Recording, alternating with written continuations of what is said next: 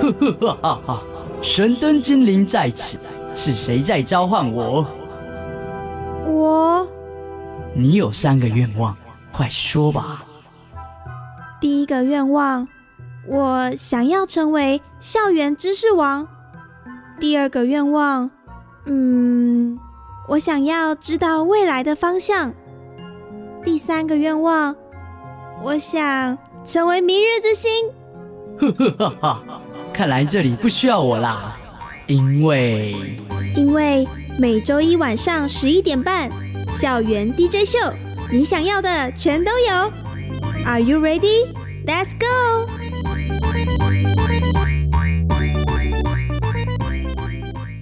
各位晚安。欢迎回到国立教育广播电台校园 DJ 秀，我是主持人黄燕。因为疫情，我们待在家里的时间变多了，所以呢，其实我之前啊有跟朋友聊天的时候，就很好奇，诶，大家在家里都做些什么呢？那我就有统计到一些答案，像是呢，在家里看书啊，或者是玩动物森友会，创造自己的小宇宙。那我们其实之前呢，校园 DJ 秀有请到全台湾第一位选书师来到节目当中，跟我们分享要。要如何挑选一本适合自己的书？那今天呢，邀请到一位神队友，要来帮大家好好的居家大改造。诶，听到居家大改造，有没有想到什么关键字呢？没错，就是呢，要来教你怎么样整理家里啦。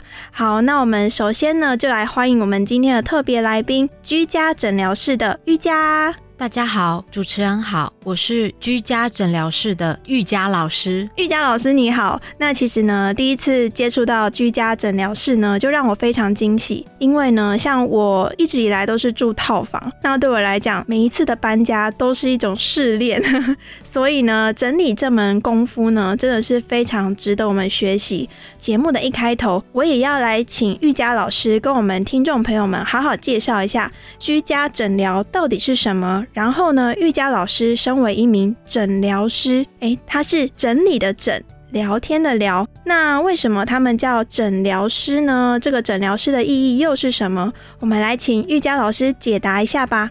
整理的整其实是面对空间上面的物品，而疗就是来面对使用者，也就是人的心理。所以在居家诊疗室里面的老师，相对上除了要学会怎么样整理之外，我们也要透过聊天、透过对话，彼此能够了解屋主或者是居住者他的心态、他的生活习惯，然后来帮助他选择自己适合的物品，营造自己适合的美好的生活空间。其实我也很好奇，居家诊疗室当初为什么会成立呢？居家诊疗室是二零一七年底由郑博元创立的。当初就是因为发现原来可以透过诊疗帮助到许多人改善生活，甚至可以得到人生更大的变化，所以能够一起迎向更美好的生活，也就这样走到现在。居家诊疗室的强项是借由一边提供诊疗达人的这个平台，让我们诊疗师们有一个舞台的展现。现在呢，更渐渐的结合到生活其他的面向，希望能够提供客户有一个完整理想的居家生活。我们希望最终的目标是能够为客户。营造生活的美好，在空间的规划中，我们每天回家就希望自己是在一个很舒适的空间。那如果这个空间变得很拥挤，或者是你想要找一样东西却找不到，我相信在生活当中它也会是一种呃让自己心情可能变得比较没有那么舒畅。所以居家诊疗室呢，就让这个美好发生。然后呢，诊疗师呢，他就像魔术师一样，帮你把这个空间魔术化。以后呢，当你踏入这个空间，你就会觉得。哎，你的这个生命呢变得更加美好，你会享受这个空间带给你的氛围。那诊疗师呢，他就是同时面对物品，也面对人。那其实我也很好奇，像老师从二零一八年成为诊疗师到现在，如果要形容居家诊疗室，请问会用什么样的形容词呢？我对于居家诊疗师的印象就是非常有效率。怎么说呢？如果今天是在整理自己的家。其实我们都可以发挥各种不同的创造力，或者是任何的物品可以随便的摆设。但是作为诊疗师，必须进入的是别人的家、别人的空间，你不可以用自己的想法或者是自己既有的那些概念去强加在每一个客户的身上。那我觉得这样子的观念，直到我上了这些培训的课程之后，慢慢去体验到的。在培训的时候，其实我们会搜集各个不同老师在各个家庭整理所碰到的情境，也许有一些困难，也许有聊到的东西，然后我们就可以整理出来，作为我们的所谓的资料库，有点像是资料库，是的。然后透过这个资料库。我们每一次又每一次的，好像已经就是准备好了自己，所以出去的时候其实都不太会有太夸张、太新的突发事件会发生。所以我觉得居家诊疗是可以帮助每一个诊疗老师是预备好，他是我们很强大的后盾。我们能够更有效率的来服务我们的客户。所以呢，其实从山下英子的断舍离到近藤麻里惠的怦然心动的人生整理魔法，居家诊疗室呢，它其实算是台湾第一个从资商的角度切入家管领域的新创产业。刚刚有提到诊疗的概念，那我也想请玉佳老师跟各位听众再说明一下，融合整理跟聊天这两项特质，您会认为诊疗具有什么样的效果呢？整理它是在面对物品，而聊顾名思义聊天，它是在面对人。我们如果只是单单整理物品的时候，其实我们只要用自己的观念或概念去帮客户整理，这样子其实是达不到客户的需要。透过聊天，我们可以认识这个客户，包含他的生活习惯。举个例子，他可能洗完头想吹头发，并不一定是在我们所知道的浴室里，也不一定是在卧室里。有些人可能会在客厅吹头发，或是今天餐桌可能我们的定义都会是家人一起吃饭，但是也很有可能因着空间的有限。餐桌成为了孩子的书桌，每天晚上做功课的地方。聊天，透过去认识客户的日常生活、生活习惯。我们在整理的时候，我们所做的任何的一个规划，是贴近客户自己个人的心意的。这是整理跟诊疗的不同。所以就是透过聊天跟整理这两个结合之后呢，就打造出一个最适合每一个人的居住空间。然后呢，可能也会根据家庭成员的个人习惯啊，或者是说他理想中的样子，居家诊疗室的诊疗师呢，就会帮助你完成你的理想。那我觉得呢，可以居住在一个自己喜欢的空间，是一件非常重要，而且也是一件很享受的事情。所以呢，其实接下来我也想要请教玉佳老师，通常什么样的人会需要居家诊疗师呢？通常居家诊疗室就是很忙的，这个旺季的时间，其实就是过农历年前，大家都会有一个文化上的概念，就是要大扫过年前，没错。透过大扫除，也刚好把一些觉得不需要的物品，可能也慢慢的移开，所以找到我们，让我们能够透过整理，透过一些软式的装潢，或者是收纳的很干净，让他的工作也得到更多的效率。我们不要粉饰太平，我们应该是要直接让这个空间变得更舒适。所以，其实我也很好奇，通常居家诊疗师有没有一套专属的 SOP 呢？有的。通常我们到客户家，一个团队我们都会配最少两个老师，一位是主老师，一位是副老师。主要的老师在去整理之前，我们就会先联络客户，然后询问一下空间环境杂乱的程度，或者是他们打电话给我们联络我们，一定是某些程度上的困扰。举个例子，很可能是地板已经积了好多的东西，我已经走不进去了，或者是也许有些东西物品量多到柜子压坏了，所以我们会先去了解，做一下功课，说客户希望马上解决的问题是什么。所以有的时候我们可能可以先找到一个动机，家庭或者是客户他可能有个动机，他并不是只是困扰，困扰的事情也许有的时候是很快可以被解决的。可是我们希望可以设立，刚才有讲到美好。美好是需要被创造出来的，所以我们希望可以借由聊诊疗的聊，我们了解到客户他有没有一个梦想，这个梦想可不可以今天透过我们的服务帮他达成？SOP 的第一步就是先了解个案的动机。接下来呢，SOP 的第二步是什么呢？我们待会下半场节目再来跟各位听众们分享。而且听说玉佳老师还带来了一些收纳的小 paper，我自己也非常期待。稍微休息一下，来听听我们的校园特派员带来的精彩小单元。大奖等你来！大家好，我是有容。你常常有满肚子的想法无处发泄吗？自己是 IG 上的大文豪，却苦无知音吗？那你可千万别错过第十四届 MyPhone 行动创作奖。这个比赛是由财团法人台湾大哥大基金会主办，举办至今已到了第十二个年头喽。比赛除了推广相关云端服务之外，同时也鼓励年轻的创作者们勇敢表达自己的感受。iPhone 行动创作奖主要分为讯息文学、原创贴图、原创歌曲以及微电影。四大项目，而今年的主题无趣无惧 （Fearless） 是希望鼓励大众不害怕挑战，尽情展现自己的想法。延续去年反骨反骨主题，期待能开启新的故事与篇章。说了半天，想必各位一定很好奇比赛的奖金如何分配。嘿嘿，MyPhone 行动创作奖的总奖金可是高达四百万台币，而且微电影的首奖更是能独得新台币一百万元哦。嗯，你说你不会拍电影也不会写歌，没关系。这个比赛还有讯息文学组，可以让各位大展身手。内容十分有趣，形式也比较简单，一共会分成两个项目。第一个项目是故事接龙，只要能用一百个字到三百个字把故事串接下去，各位就有机会获得两万元的入选奖。而进入到第二阶段后，还有机会抱走十万元大奖哦。讯息文学的第二个项目是行动讯息。以时事或成语诗词创新应用为题，用七十个字为经典加上新意，改写诗词。像是去年创作主题为反骨反骨，得奖人以一句百闻不如一见，巧妙的用文章的文，键盘的键，仅仅六个字就带走大奖。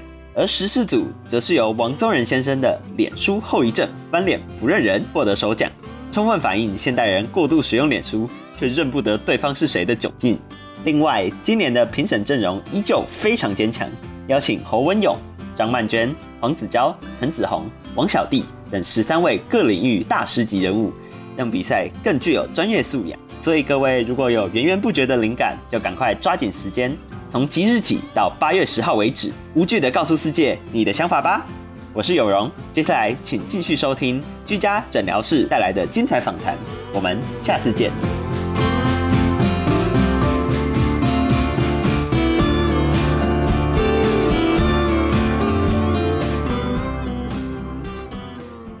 欢迎回到国立教育广播电台校园 DJ 秀，我是主持人黄燕。今天呢，邀请了一个神队友，就是玉佳老师，他是来自于居家诊疗室里面的诊疗师。那帮各位稍微前情提要一下。所谓的诊疗呢，就是透过整理跟聊天，让你的生活空间变得更美好。那我们刚刚其实节目的上半段暂停在居家诊疗 SOP 的第一步，也就是呢，先找到我们个案他今天为什么想要来找诊疗师，他的动机是什么？那我想要请玉佳老师继续分享。那通常接收到客户的动机之后，你们的下一步会是什么呢？我们有一个 slogan 叫做。美好生活，人人都可以拥有。所以整理或者是聊天，它其实只是一个步骤，但是最终回归到的是，可不可以把美好带进生活里面？当今天空间可能比较杂乱，就很难把美好活出来。所以我们最希望能够了解的就是客户的需求，客户的理想在哪里，他想要建立的美好是什么。那通常会透过什么样的项目呢？譬如说，嗯，可能他自己想要怎么样分类这些物件啊，或者说它的空间大小会不会影响到你评估呢？其实我们第一个是先看空间，比如说一家人的空间跟一个单身套房的空间，嗯，期待跟理想是不一样的。对，但是毕竟有些空间是必须要分享，有些空间是自己。像是私领域跟公领域的概念吗？没错，我们经常会提到的部分是公私领域的分别，功能也会有不同。举个例子来讲好了，家庭里面呢会有客厅，会有浴室、厨房，像这样子的一个叫做公领域。顾名思义，就是它并不是单单只属于自己。所以在客厅，你可能不会放到自己个人的牙刷，或者是你自己个人需要或者是使用的物品。在聊到我们 SOP 的时候，我们每一个应该是说，除了理解人的想法、理想之外，并且要让他知道，实际上他的空间需要怎么样的规划。空间最快的方式就是先厘清公领域跟私领域。刚刚我们也有聊到是套房。套房其实大部分就是你一进去，几乎所有的几房几厅全部都是合一览无遗了。是的，一个空间，所以它是最困难去分公领域跟私领域。但也可以这么说，透过居住者他的心态，套房也可能就是全然的私领域。他也可以透过自己的目标跟理想，规划出公领域出来。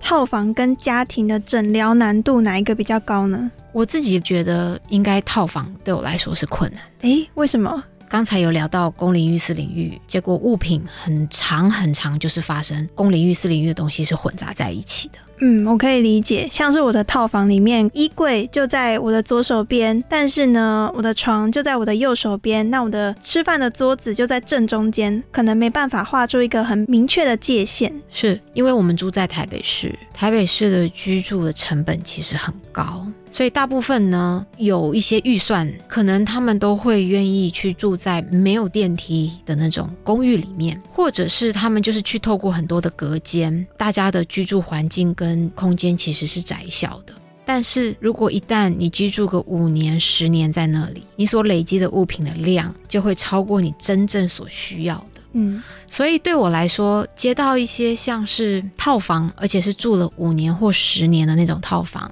里面的东西应该是说百分之六十最近都没有在用，可是它也丢不掉。它丢掉，它还得要扛着很重很重的垃圾袋，从楼上自己慢慢走到楼下去丢。通常很可能想要丢弃的动机就因此就没了。所以透过来找我们居家诊疗室。很多人就发现，其实他的梦想跟他的目标或理想是容易达到的，可是透过自己一个人，真的是完成。没错，心有余而力不足。可是每一次我们来就是两个老师，我们的速度就会快很多，比一个人。而且再加上我们一定要邀请屋主跟我们一起参与，他断舍离的时候。我们没有办法帮他做决定，这些物品都必须要是屋主自己决定，因为情感的连接是跟屋主，不是来自于诊疗师。是的，所以当他们在做决定，然后他们发现自己原来同一个类别怎么物品的量这么多，然后他可能慢慢就开始觉察到，原来自己都跟这么多的东西生活在一起，却其实没有用得上。举个例子。最近就在整理一个房子，真的很特别，因为他住的城镇是稍微比较潮湿的，所以他需要开空气清新剂跟除湿机。我在帮他做整理的时候，发现客厅就是他的 TV 柜后面的空间其实很大，但是摆满的物品。透过我们的五个步骤当中的第二个步骤就是下架跟分类，发现这里面的空间最多竟然是空气清新剂的空气的滤网。当时我就透过聊天的方式跟客户互动，就说：“哇，TV 柜后面的这个空间有一半以上都放着这个滤网，请问是不是因为很常使用、很常需要淘汰呢？”那客户就回答说：“其实也还好啦。”说：“那么暂放在这边时间多久了？”客户说：“也差不多有两年了。”然后我就问他说：“那听起来好像滤网并不是这么常换。”请问为什么会一次买这么多呢？是因为你很难得到这个购买的管道吗？所以你一次需要买多一点囤积起来。然后他就只是浅浅的一笑说：“也没有啦，因为团购的时候总是需要这个量，嗯，他就团购进来。殊不知这些团购的量两年都用不完，就放在家里面最黄金的收纳区——客厅的 TV 柜后方。”像刚刚玉佳老师就有提到有关于下架跟分类，其实呢，这也是居家诊疗室的收纳五步骤。诶，那玉佳老师要不要跟各位听众们完整介绍一下这个五步骤呢？我们不论到哪一个空间，我们都会做这五个步骤：下架、分类、筛选、配置跟上架。下架呢，就是顾名思义，任何一切的物品，通通拿出来。嗯，所以我们就会呈现出柜子里面是空的，台面上是空的。它会跑到哪里去呢？就会跑到我们的分类袋里面。分类呢，通常呢，最初的分类有五种类别：衣服、书籍、文件、杂物跟纪念品。杂物呢，又还可以在更多的细项分，像是什么？美妆、清洁用品、打扫用品，像文具也算是杂物的一种。工具，修个灯泡，然后螺丝起子、扳手，是不是都每个人家庭里面都有？，对，它是属于杂物。衣服呢，还可以再做细分类，冬天、有夏天，上半身还有下半身，外面穿的跟贴身的衣物，还有配件、包包。所以，如果今天我们细分类下去的时候，就会发现，先从这五个大类别再细分出去的时候，十几二十种类别，有的时候是跑不掉的。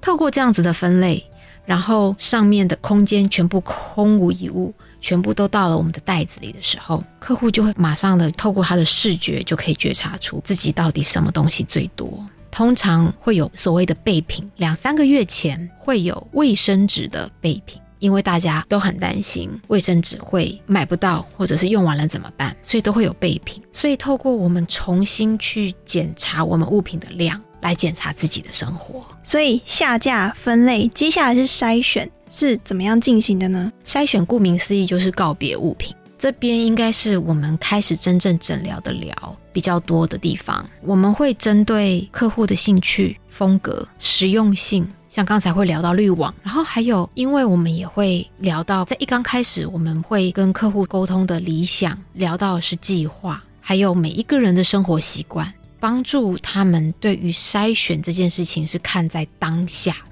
很多人留东西是为了未来，也有很多人留东西是因为过去的回忆。我们会透过诊疗的疗，让客户一直回到当下。当下需要这么多的滤网吗？滤网真的这么困难可以取得吗？或是如果今天你舍掉这个东西，真的会对你的生活造成很大的影响吗？但是如果你不舍掉，换取的其实是在这个空间上的杂乱，你愿意怎么取舍呢？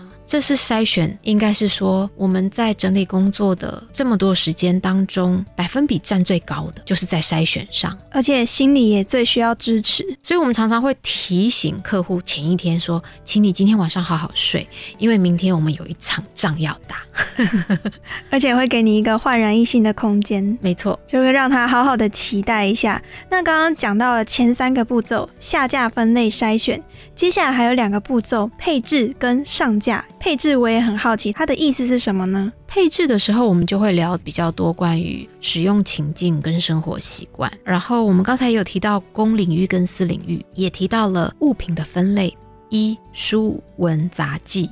通常衣服它会比较落在私领域，书籍可能会比较落在公领域。文件当然如果细分类，有些东西可能是个人报税的资料啊，或者是也许只是购物买回来的统一发票，或者是一些信件，它都是属于文件。再来还有是杂物，杂物刚才我们也有讲到，其实杂物真的也很杂。那我们就用公领域跟私领域来分开，慢慢的把这五个项目的物品，是不是你慢慢就能够理清什么东西该摆在客厅，什么东西该摆在卧室，什么东西该归在书房。这也是最后一个环节上架，对不对？就是当你完成配置之后，你就可以把这些物品放到你们共同想出最适合的地方。是的，透过生活习惯。然后刚才的使用情境，还有我们物品的分类规划，公领域、私领域之后，公领域的哪里我们可以做这样子的上架，导致于到最后物归原处的时候，它是一目了然的。上架呢，我们通常会有一个准则，叫俗称的。一六八法则，一六八法则，顾名思义是，如果是在台面上，它是一个平面，像是餐桌啊，或者是酒柜，它有开放式的架面。是的，通常会放在比较多是公领域的区块，因为你想要展现一些漂亮的东西，也许你曾经买了一幅画，这就是一层的收纳的一个概念。当你今天想要展示东西的时候，要让它旁旁边是没有别的东西让人可以分心的，一层就是可以把焦点专注在你所放的物品上。其实从下架分类、筛选、配置到上架，目前呢，大家应该记好笔记了吼。那我们再请老师继续把一六八法则，哎，六是什么呢？六层的收纳通常是适用于开放式的收纳柜。举个例子，像书柜啦、层架，为什么只放六呢？是因为我们需要有那个空间的余裕度，不会把东西整个摆满满。就是一种留白的艺术。是那一六八的一跟六都已经跟各位听众们说清楚、讲明白，那接下来八又是什么呢？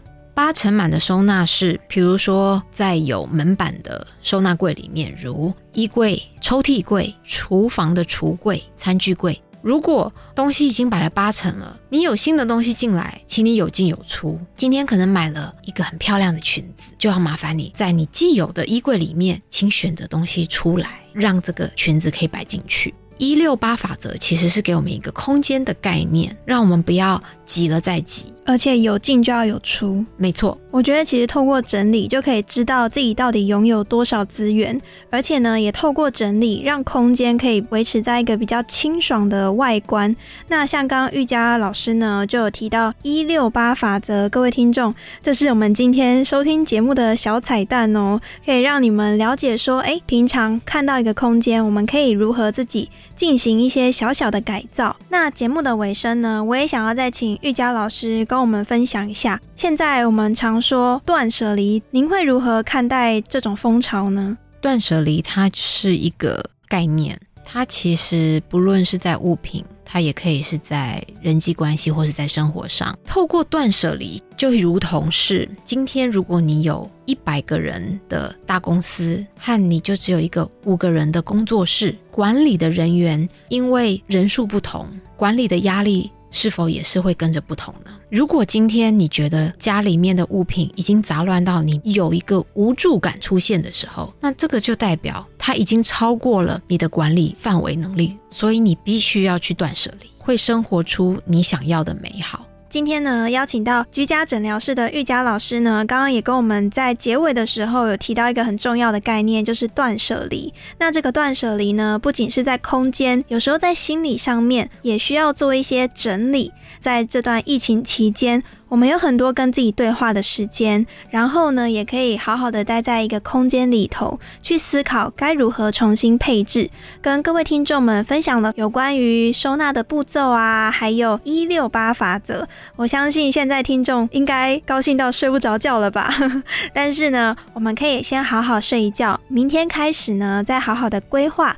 然后，如果需要老师的帮忙，请各位听众们脸书搜寻居家诊疗室。你就可以找到让你重新燃起对空间怦然心动的魔法哦。好，那今天呢，很感谢玉佳老师到我们的校园 DJ 秀节目的尾声呢，也请老师跟各位听众们说声再见吧。谢谢大家，拜拜。我是主持人黄燕，那我们下周同一时间空中再会，各位晚安。